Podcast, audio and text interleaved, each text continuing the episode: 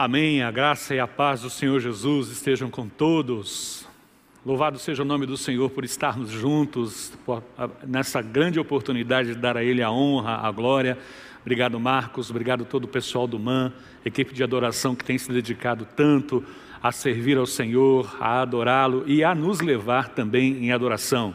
Seja muito bem-vindo. Nós estamos hoje, primeiro domingo do mês de junho, começando uma nova série de estudos. Né? Quero fazer menção desses quase três meses, ou um pouquinho mais de três meses, que estivemos estudando juízes, pelas preciosas palavras que o pastor Abraão trouxe para nós, nesses doze homens, homens e mulheres que Deus usou num período muito importante da história de Israel, podemos ser confrontados com as qualidades deles, com as deficiências desses homens, mas principalmente percebendo a graça de Deus se movendo através de cada um desses juízes. E neste primeiro domingo do mês de junho, nós vamos começar um novo tema bastante desafiador.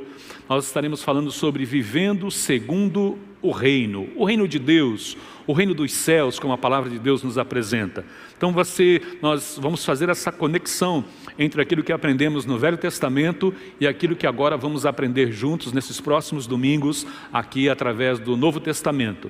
Nós vamos começar falando a, a partir do Evangelho de Mateus. E é bastante interessante porque o Evangelho de Mateus, ele foi escrito para os judeus e ele traz algumas informações muito preciosas para esse tempo que nós estamos vivendo. E eu quero compartilhar com você então essa primeira mensagem. Hoje estaremos falando sobre este novo tema, vivendo o reino de, segundo o reino de Deus, e que o Espírito Santo, conforme Marcos já orou por nós, possa falar conosco neste dia. Por favor, abra sua Bíblia comigo em Mateus, no capítulo 1. Nós vamos fazer é, uma rápida passagem pelo Evangelho de Mateus. Eu serei o responsável de estar falando sobre os quatro primeiros capítulos, primeiros capítulos de Mateus.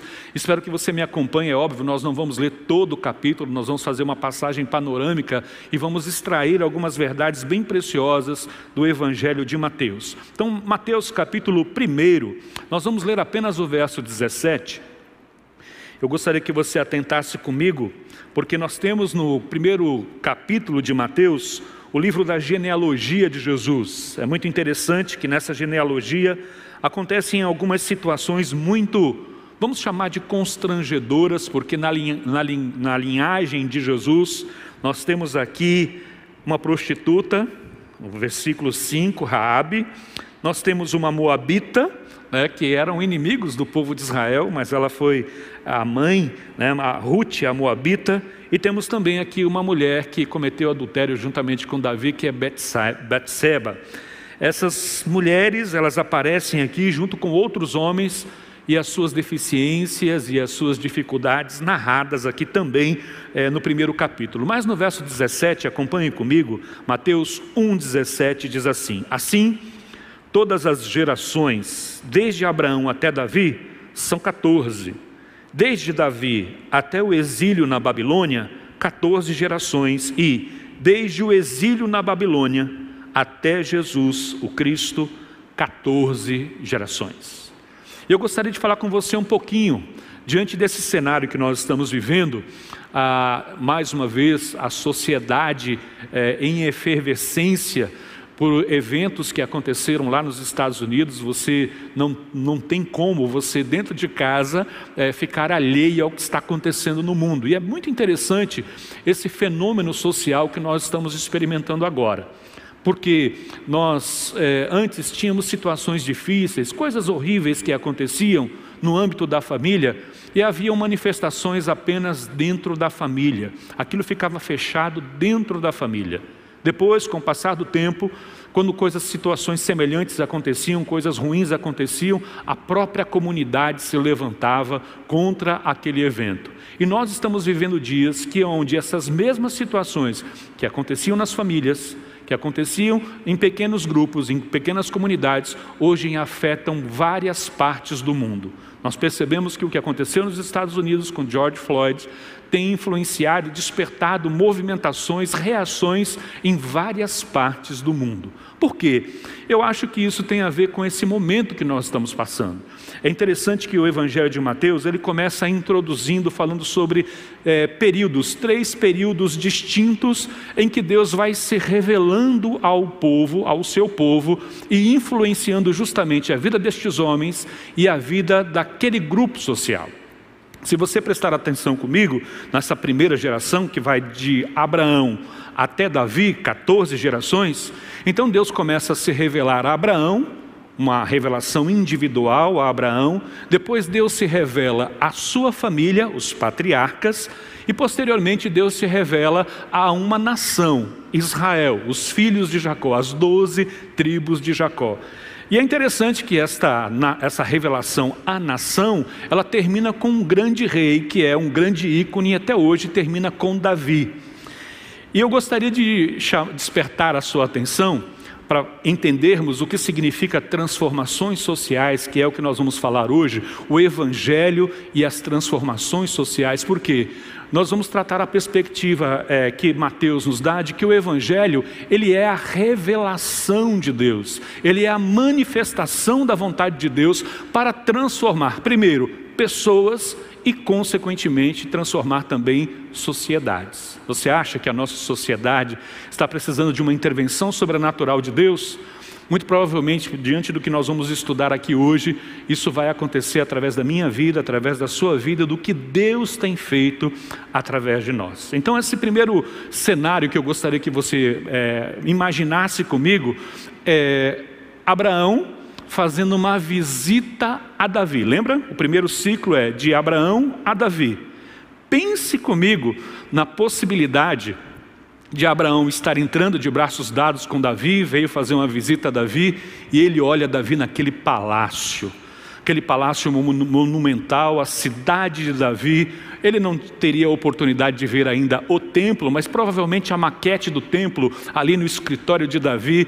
E eu fico imaginando a reação de Abraão diante da realidade que ele viveu nômade, andando, peregrinando pela terra, em situações muito desfavoráveis, brigando pela sobrevivência, e de repente ele entra num palácio suntuoso, onde tem um rei com um manto real, uma cidade. Eu fico imaginando o que passaria pela cabeça de Abraão né, fazendo esta observação de uma mudança social que aconteceu mediante as revelações de Deus e a revelação progressiva de Deus, que foi de Abraão até Davi. É interessante que depois, a próxima etapa é, a, é, é, é, o tempo em que Davi é o grande rei, o auge, podemos dizer que é o auge do reino de Israel até o cativeiro babilônico. Então vamos pegar agora nas mãos de Davi e vamos lá para uma das capitais do Império Babilônico, aquele povo escravizado, e Davi olhando aquela situação e dizendo assim: o que foi que aconteceu com o povo de Deus? Como que nós viemos parar aqui? Davi, que foi um grande conquistador, foi um homem usado por Deus para conquistar, para é, é, vencer os inimigos de Israel, para estabelecer de forma segura o reino de Israel, e de repente Israel está dividido em, em dois territórios: o reino do norte, o reino do sul, e agora cativeiro na Babilônia. É curioso a gente pensar as transformações sociais, é, é de uma forma muito estranha nós pensarmos que as transformações sociais elas vão acontecendo e Mateus nos dá a perspectiva dessas mudanças diante da revelação de Deus, diante da comunicação de Deus a homens e mulheres ao longo da história, trazendo grandes e preciosas transformações na sociedade. O último ciclo que nós vemos é, do, do cativeiro babilônio, babilônico até Jesus Cristo. E aí nós precisamos pensar que esse, esse povo cativo, esse povo destruído na sua identidade, nos seus costumes, eles voltam do exílio babilônico, não tem mais um templo suntuoso, eles passam a ter uma vida bastante difícil naquele mesmo território onde eles viveram a glória do reino, agora é um lugar destruído, e quando nós chegamos nos dias de Jesus Cristo, eles continuam cativos, agora não mais pelos babilônicos, mas agora pelo Império Romano. É dentro deste cenário que aparece um novo rei. É dentro deste cenário que nos é apresentado a mensagem do Evangelho, a, a mais uma é, parte importante da revelação de Deus para nós, sociedade, para nós indivíduos, para nós famílias. O que Deus quis revelar ao seu povo ao enviar um novo rei chamado Cristo, Jesus, o Cristo, o Messias. É sobre isso que Mateus fala nos seus capítulos. E nós vamos olhar dentro dessa perspectiva, ou seja, o Evangelho como um instrumento de Deus para a transformação social. Eu estou falando de transformação social, de sociedades. Deixe-me dar então uma definição para você do que, que nós estamos falando à luz da sociologia. É óbvio que nós não, não estamos aqui numa aula de sociologia, mas já que estamos falando em estruturas sociais, deixe-me passar para você uma definição. O que é uma estrutura social? O que é uma, uma família, uma comunidade? A sociedade é uma totalidade composta por partes independentes. A estrutura é a e a forma como a sociedade, é, ou melhor, a estrutura é a forma como a sociedade se organiza. Quando os indivíduos que compõem a sociedade se relacionam entre si, eles formam a estrutura social. Essa, por sua vez, também é, é determinada pelas ações dos indivíduos. O que essa definição quer dizer? Que a maneira como nós nos relacionamos, acaba afetando a vida de outras pessoas e essas pessoas vivendo em acordo, elas formam um núcleo social que nós podemos chamar de família, que nós podemos falar de igreja, que nós podemos falar de cidades, de bairros, uma estrutura social. Guarde esse conceito. Nós temos duas teorias básicas que são um pouco divergentes, mas que ah, talvez sejam as duas principais. A primeira delas é de Max Weber, que é o pai da sociologia. Ele analisa as ações dos indivíduos, buscando entender como elas determinam a estrutura social, ou seja, o que nós fazemos afeta a estrutura social. Uma outra posição divergente da de Max Weber, de Emile Durkheim, esse um alemão e o outro francês, ele diz que ao analisar a sociedade, nós percebemos que é alguma coisa constituída e nós procuramos entender com as suas estruturas, como as suas estruturas determinam as ações dos indivíduos. Percebe dois pontos de, bem interessantes. A primeira, a sociedade determina as ações dos indivíduos. A segunda, os indivíduos determinam como a estrutura social é formada. Por que, que eu estou conversando com você sobre isso hoje, à luz de Mateus? Porque ao longo das próximas semanas, nós estaremos falando sobre como viver no reino de Deus, segundo o reino de Deus. Porque eu e você temos uma dupla nacionalidade. Nós somos brasileiros, baianos, soteropolitanos, no nosso caso aqui de Igreja Batista Metropolitana, mas também somos cidadãos do reino dos céus. Em 1900, agora, ah, melhor, em, em 2010, eu falar em 1910 a gente não tinha nascido, mas em 2010, um membro da nossa família foi convidado para ir ao consulado da Estônia, lá em São Paulo, para receber a sua cidadania estoniana. E é interessante porque esse membro da nossa família, que eu não vou dizer o nome, é, foi até lá, se deslocou até São Paulo, recebeu o passaporte, recebeu a sua dupla cidadania e ela sai do consulado dizendo, ela podia dizer para a sociedade, bom, agora eu sou brasileira e estoniana. Só tem um pequeno detalhe ela nunca esteve na Estônia. Ela não fala estoniano. Ela não tem a menor ideia como que é a estrutura social da Estônia nós, ela não sabe como que é como as comidas na Estônia, a, a, a, o aspecto financeiro, a economia da Estônia. Nós sabemos que é o euro, né? porque a Estônia passou a fazer parte, para quem não sabe, a Estônia é um país lá do leste europeu, Estônia, Letônia, que eu vou revelar para vocês, é, uma, é a família da, por parte de mãe da Eliana. E é interessante que por causa do seu João, é, Palkov, que veio lá no finalzinho do século XX para o Brasil, fugindo da guerra, vieram para o Brasil. Ele foi pastor batista de uma comunidade estoniana batista, lá em São Paulo, e por causa do nascimento de seu João e Dona Helena lá na Estônia, a Eliana recebeu o direito de ser estoniana. Eu estou contando essa história porque às vezes nós somos cidadãos do reino dos céus e não usamos a linguagem do reino dos céus. Nós não sabemos como que funciona a economia do reino dos céus e qual é a verdadeira estrutura do reino dos céus. Nós estamos vivendo aqui nesta terra, mas fomos desafiados por Deus para vivermos uma outra realidade, para vivermos aqui nessa terra, mas como cidadãos do reino dos céus. Eu e você, como Marquinhos acabou de orar por nós, nós temos uma mensagem, nós temos um chamado, nós temos um propósito na nossa vida que tem ficado cada vez mais claro a urgência da manifestação deste propósito, o quanto a sociedade clama pela manifestação dos filhos de Deus, ou seja, destes homens e mulheres que vivem aqui neste mundo, mas são também cidadãos do reino dos céus. Ao olharmos aqui para Mateus, nós percebemos três mudanças muito importantes que aconteceram na estrutura daquela sociedade para que Jesus pudesse vir, para que o Evangelho pudesse ser anunciado. E eu gostaria que você acompanhasse essas transformações, essas mudanças que aconteceram com algumas, em alguns textos que nós vamos passar aqui, para entender um pouco como Deus tem nos chamado para que nós possamos viver a essência do seu reino. O que é viver segundo o reino de Deus? A primeira grande transformação que eu consigo observar, ela está aqui na continuação do capítulo de número 1, a partir do verso 18, que é quando Jesus Cristo começa, começamos a falar a respeito do nascimento de Jesus. Acompanhe comigo, por favor, Mateus capítulo 1, a partir do verso 18, diz assim: O nascimento de Jesus foi assim. Maria, sua mãe, estava comprometida para casar-se com José.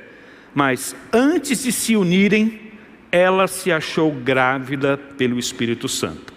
José, com quem Maria estava para casar-se, sendo um homem justo e não querendo envergonhá-la em público, resolveu deixá-la sem que ninguém soubesse.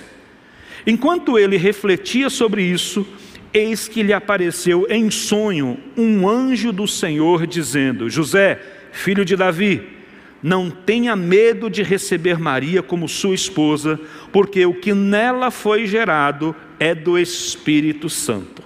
Ela dará à luz um filho, e você porá nele o nome de Jesus, porque ele salvará o seu povo dos pecados deles. Que experiência incrível, irmãos, olharmos para esta mudança nós vamos chamar de transformação, é, nós vamos chamar de transformação no, na relação pessoal. Por que vamos chamar de mudança na transformação pessoal, na, no relacionamento pessoal?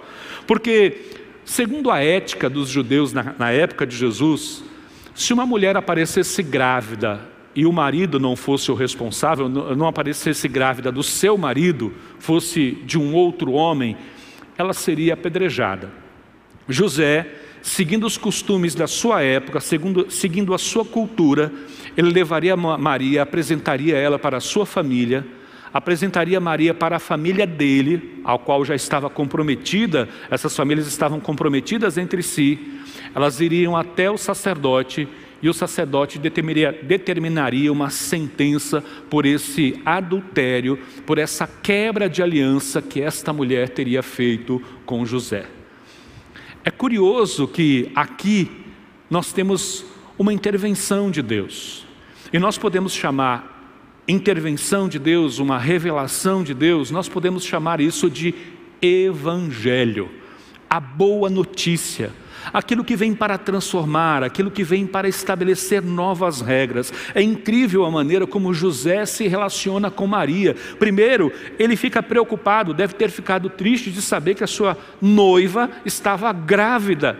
Aquilo para aquela sociedade era horrível, aquilo para aquela sociedade era uma vergonha muito grande.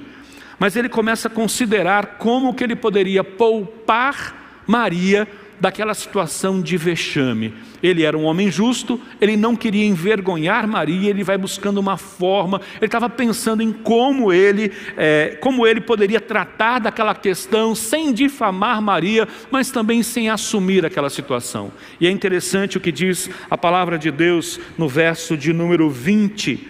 Enquanto ele refletia sobre isso, eis que lhe apareceu em sonho um anjo do Senhor, dizendo: José, filho de Davi, não tenha medo de receber como esposa Maria, porque o que nela foi gerado é do Espírito Santo.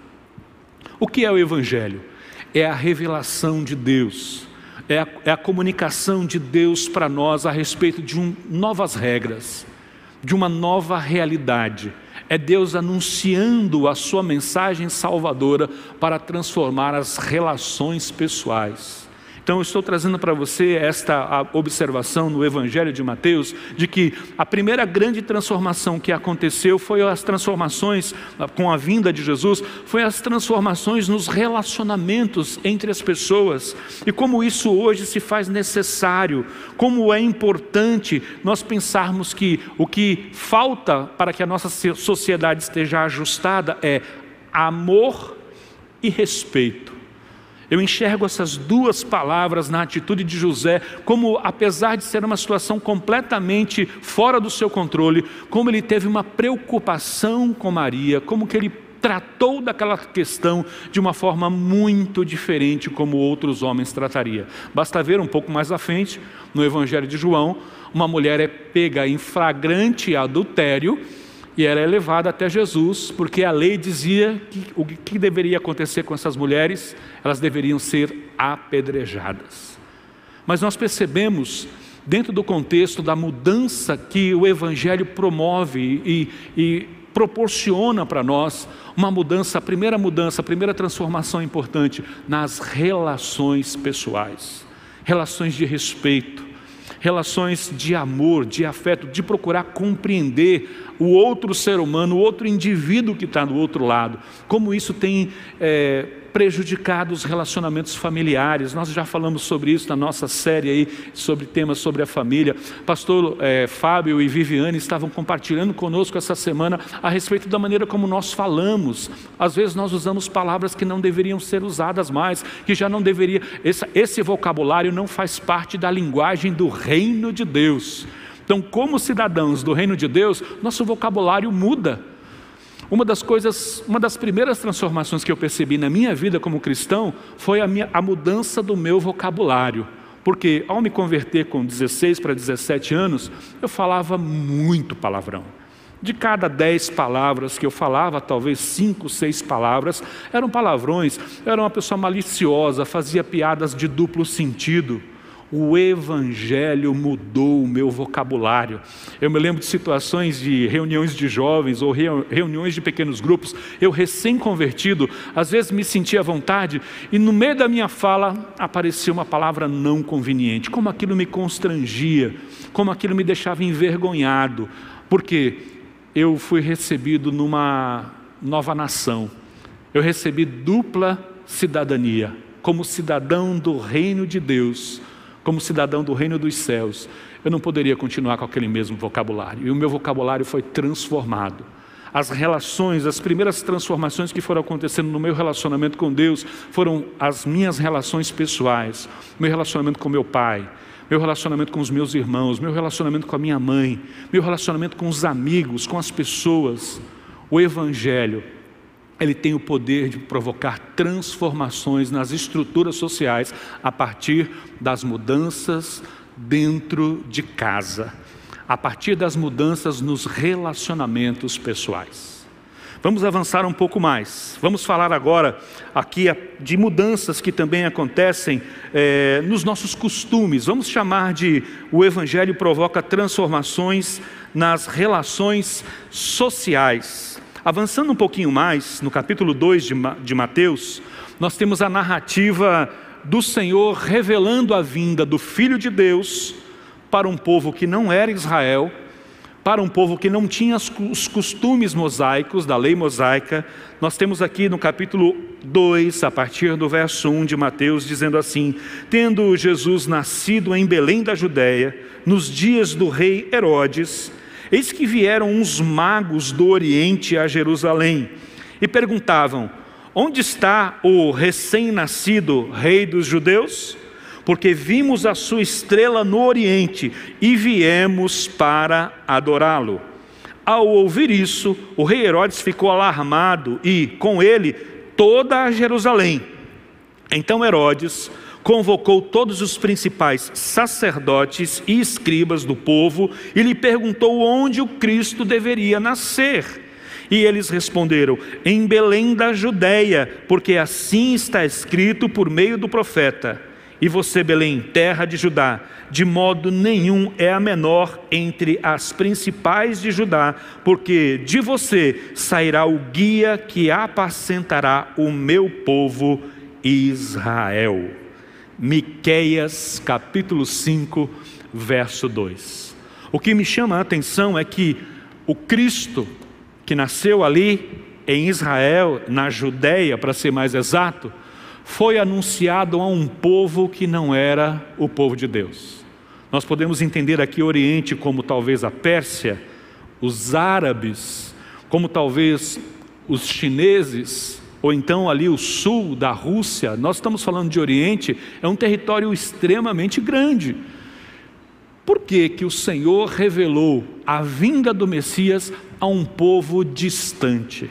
Dentro dessa perspectiva que nós estamos olhando, para que aqueles homens, para que aquela, a, a, aquele, vamos falar da, da família de José e Maria, para que eles pudessem entender que o Evangelho, ele não tem barreiras, o Evangelho, ele promove no coração das pessoas esta familiaridade com o diferente, a tolerância com o diferente. Nós temos aqui a primeira introdução a talvez a profecia de que todos os povos, raças, línguas e nações viriam, todo joelho vai se dobrar diante de Jesus Cristo para a glória de Deus. Esses magos vindo de um país estranho, de costumes estranhos. É interessante que nós podemos olhar que tudo começou com uma estrela.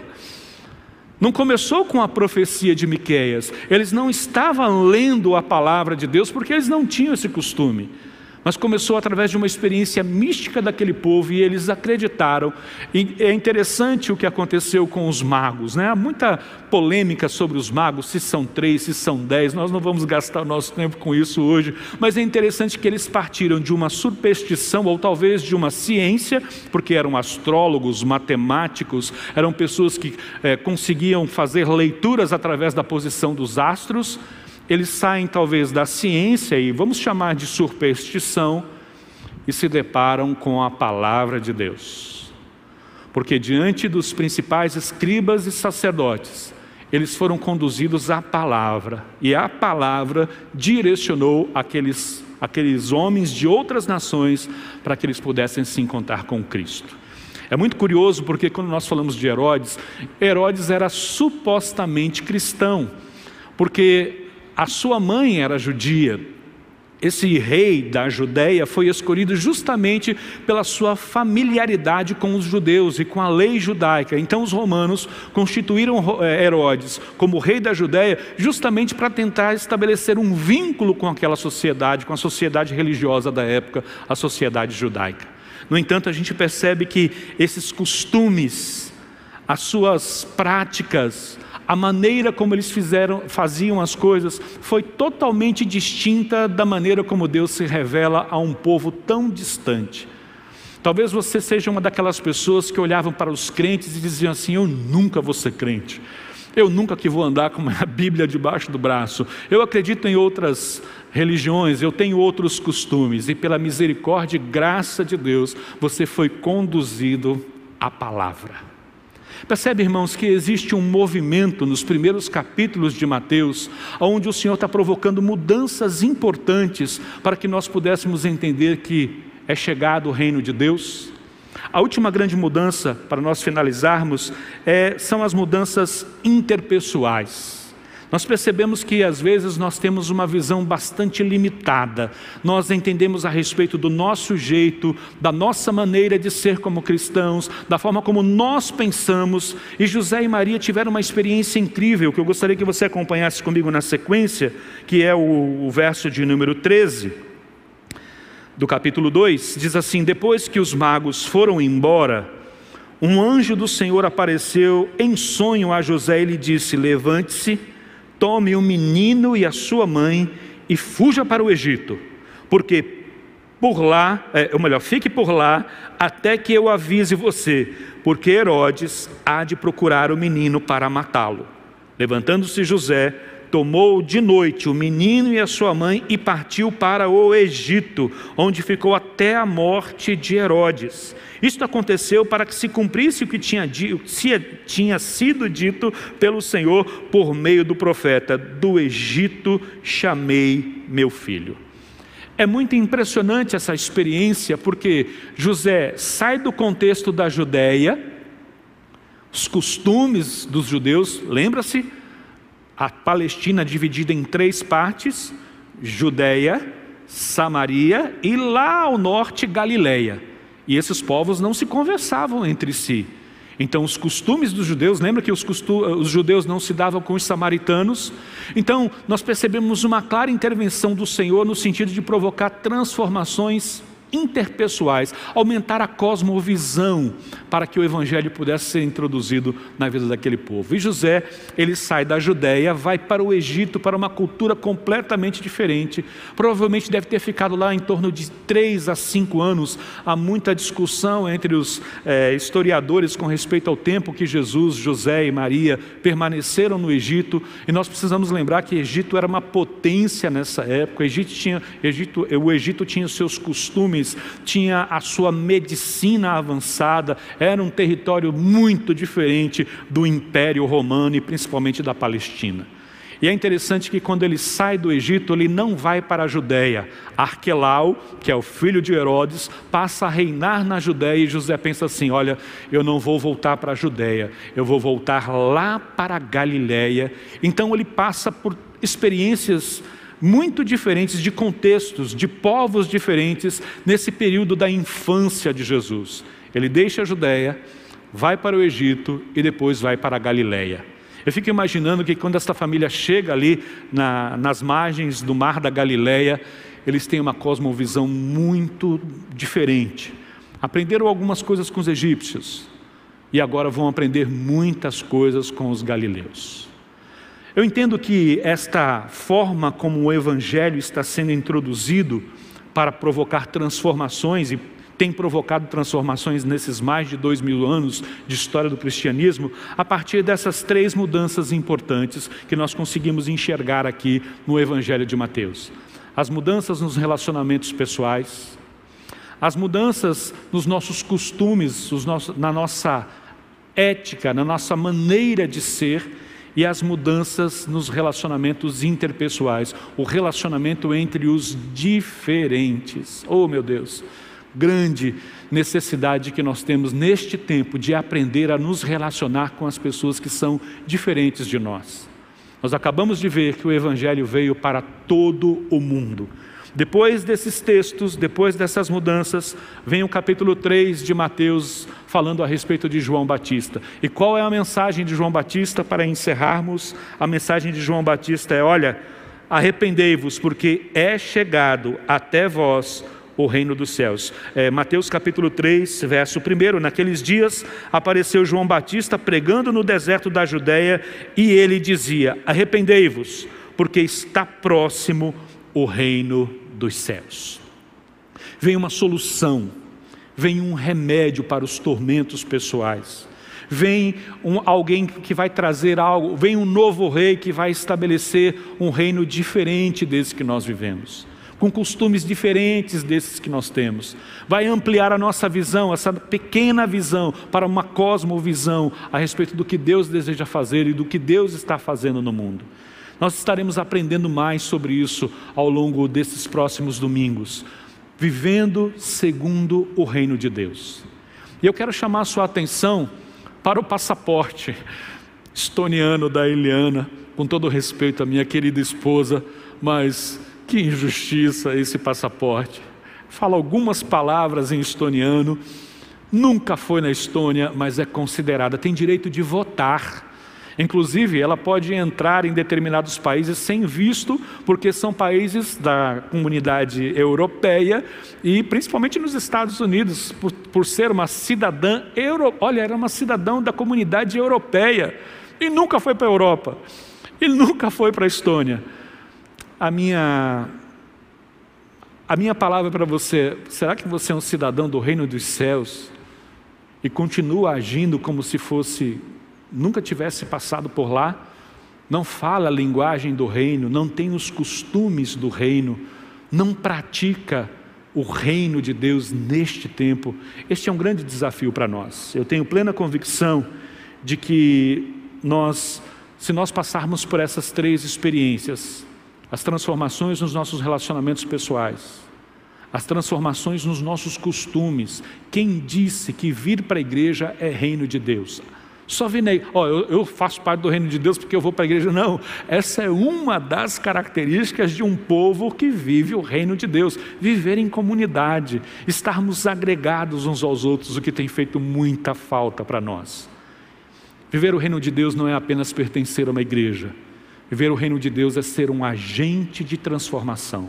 Primeiro, essa transformação acontecendo na nossa própria vida, nos nossos relacionamentos pessoais, nos nossos costumes, na nossa visão, para que através da ação de diversos indivíduos, de diversos cristãos, a estrutura social possa ser mudada. Como a definição de Max Weber, as atitudes, as relações dos indivíduos estabelecem a estrutura social. Não adianta eu e você ficarmos reclamando do governo, ficarmos reclamando da estrutura do mundo. Eu e você somos agentes de Deus neste tempo para pregar o Evangelho e a mensagem do Evangelho, a revelação de Deus, que começou lá com Abraão, passando por Davi, por um povo que teve o seu auge, foi parar no cativeiro babilônico. E como você se lembra, último, as últimas gerações do cativeiro babilônico a Cristo chegou o novo rei, chegou um reino de Deus, ele está sendo estabelecido aqui e agora, e os agentes deste reino sou eu e você. Que possamos ao longo das próximas semanas, Pastor Abraão vai estar falando conosco no próximo domingo, dando continuidade a essa mensagem, vivendo segundo o reino de Deus. E eu peço que você reflita nessas três áreas, que você possa, guiado pelo Espírito Santo de Deus, perceber se houve mudanças. Quando você recebeu a Cristo, quando você recebeu o seu passaporte, porque você está salvo pela fé em Cristo Jesus, se você passou a mudar a sua linguagem, os seus relacionamentos mudaram, os seus hábitos mudaram, se a sua visão ampliou, é um grande sinal de que você pode estar vivendo o reino de Deus. Se você nos assiste hoje e talvez você ainda não teve um compromisso com Cristo, você não nasceu de novo, você não pertence a este reino, nós gostaríamos de fazer contato com você. Eu entendo que parte dessa mensagem deve ter falado profundamente ao seu coração. E talvez agora mesmo o Espírito Santo está falando assim: você precisa disso, você precisa do Evangelho, você precisa se relacionar com Deus. Nós temos esse telefone aqui ao nosso lado, você pode fazer contato através dele, se não você aproxima rapidamente o seu telefone no QR Code, você já vai direto para esse telefone e uma equipe de irmãos aqui da igreja vai, dar, vai estar dando todo o suporte para que você possa conhecer um pouco mais a respeito do reino de Deus. Você é muito bem-vindo no reino de Deus. O Senhor tem coisas incríveis e poderosas para falar ao seu coração. E seria uma alegria muito grande para nós podermos fazer contato com você através desse telefone. Que a graça do Senhor Jesus, irmãos, possa nos despertar para esse tempo tão difícil que nós estamos vivendo, em que as sociedades estão se inflamando por causas justas, por causas injustas, por motivos justos, por motivos injustos mas nós cremos, eu e você cremos, que a transformação vem através da palavra de Deus, através do Evangelho. Existe um reino que está em pleno vigor. Cabe a mim e a você determinar se nós vamos viver o reino de Deus ou se nós vamos viver a realidade desta sociedade. A escolha é minha e sua. E tenho certeza que o Espírito Santo de Deus vai nos conduzir a uma vida mais próxima de Deus, mais de um relacionamento mais próximo de Deus, nesse tempo tão difícil que nós temos vivido. Vamos orar juntos, vamos colocar tudo isso diante de Deus e que o Espírito Santo possa continuar falando ao seu coração. Nós te agradecemos, ó Deus, pela tua palavra. Te agradecemos porque o reino de Deus chegou até nós. O Senhor enviou Jesus Cristo, o nosso Rei, o nosso Senhor, e Ele ensinou através da Sua palavra o código deste novo reino, a constituição deste reino como nós devemos nos relacionar com as pessoas neste reino, como nós devemos ter a influência da tua palavra nos nossos costumes, nas nossas práticas. E também, ó Deus, o Senhor tem nos mostrado que a visão que o Senhor tem a nosso respeito é muito maior do que a nossa. O Senhor deseja alcançar todos, todos, sem distinção. Nós não somos exclusivos para o Evangelho. O Senhor quer incluir cada língua, povo, nação, debaixo desta graça, debaixo do Salvador. Por isso, leva-nos a uma reflexão mais profunda sobre isso. Se temos vivido segundo o reino de Deus, Pai. Estamos assolados por tantas notícias ruins, por tantas informações difíceis, que a tua palavra continue sendo revelada a nós. O Senhor falou com José, o Senhor falou com aqueles homens lá no Oriente, continua falando conosco, nos dando clareza na compreensão da tua palavra revelada. Ilumina o nosso entendimento para que nós possamos viver como cidadãos do reino de Deus. Eu abençoo essas famílias, Quero abençoar cada um dos teus servos e das tuas servas que tem recebido o desafio de fazer parte do reino de Deus.